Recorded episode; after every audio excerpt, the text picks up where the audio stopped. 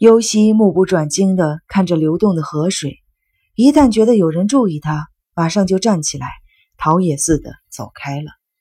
走累了，就再找一个地方坐下。也许人们认为他是在锻炼，尽管跟很多人擦肩而过，没有谁用怀疑的目光看过他一眼。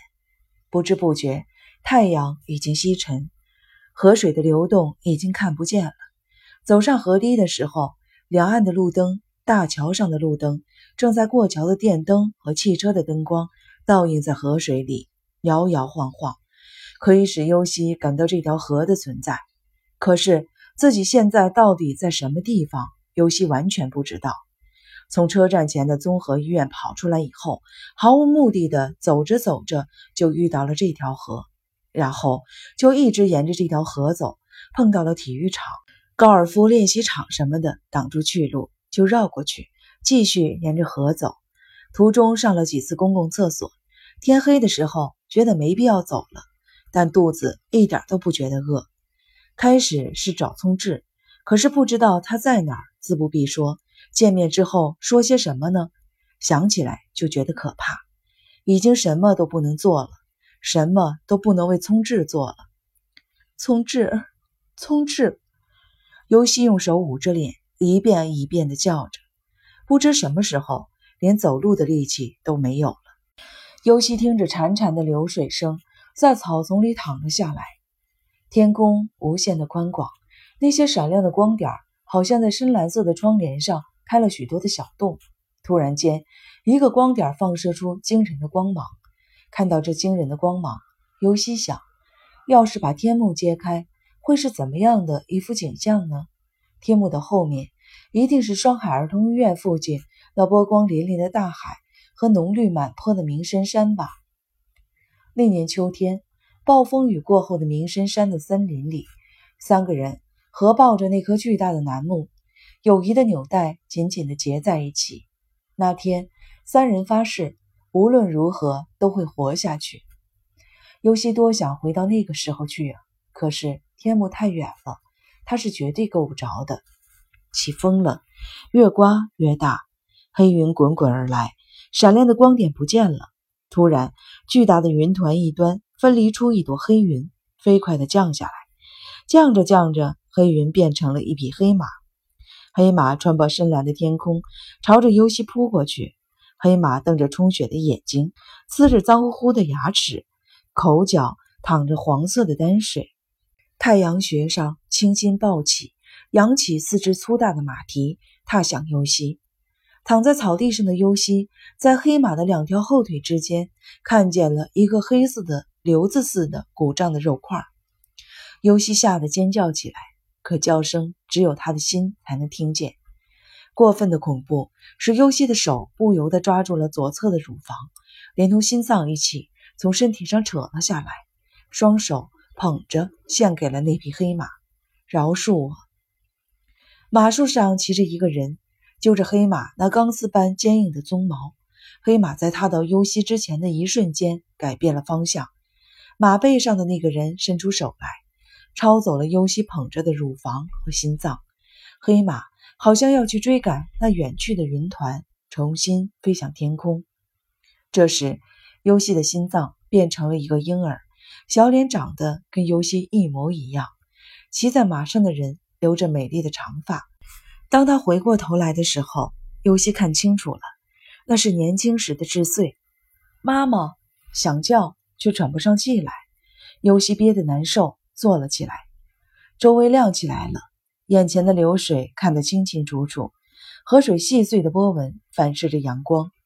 天上没有什么黑马，也没有一丝云彩，晴空万里，碧蓝碧蓝的。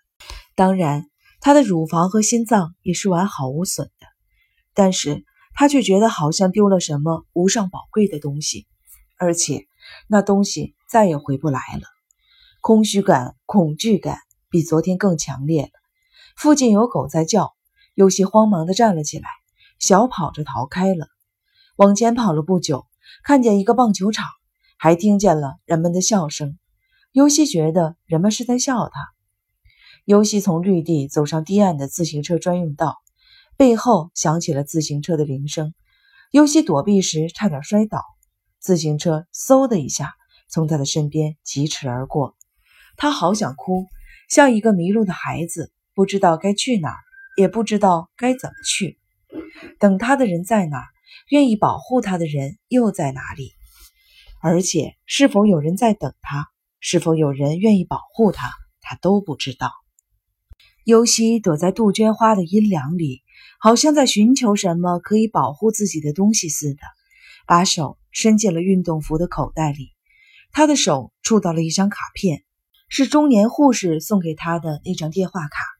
电话卡上的图案是一个医生和护士站在医院的前边。看到这图案的一瞬间，尤西想起了上海儿童医院。不来的话扣分。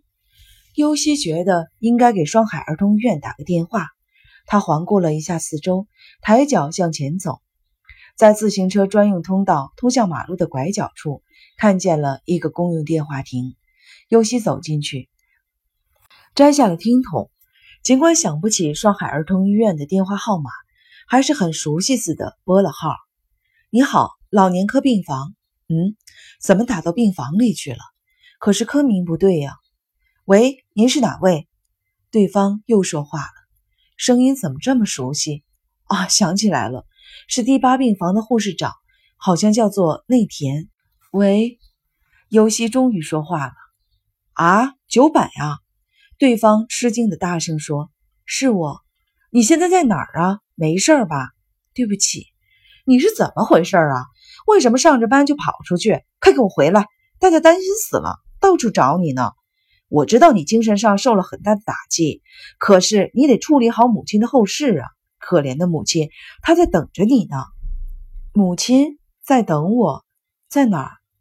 还问在哪儿？告诉我你在哪儿吧。尤西四下看了看，我不知道，说不清楚吗？你连话都说不清楚了吗？尤西没有弄懂内田女士的话是什么意思。你那里说话有什么不方便的吗？不知道。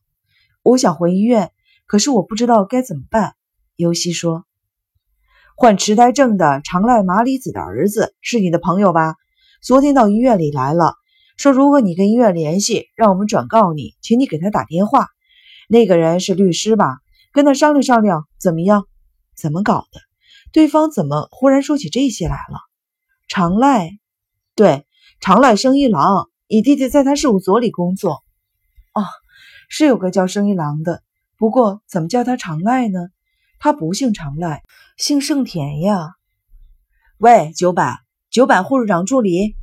对方急切地叫着。优希用手指按下了挂听筒的按钩，电话被切断了。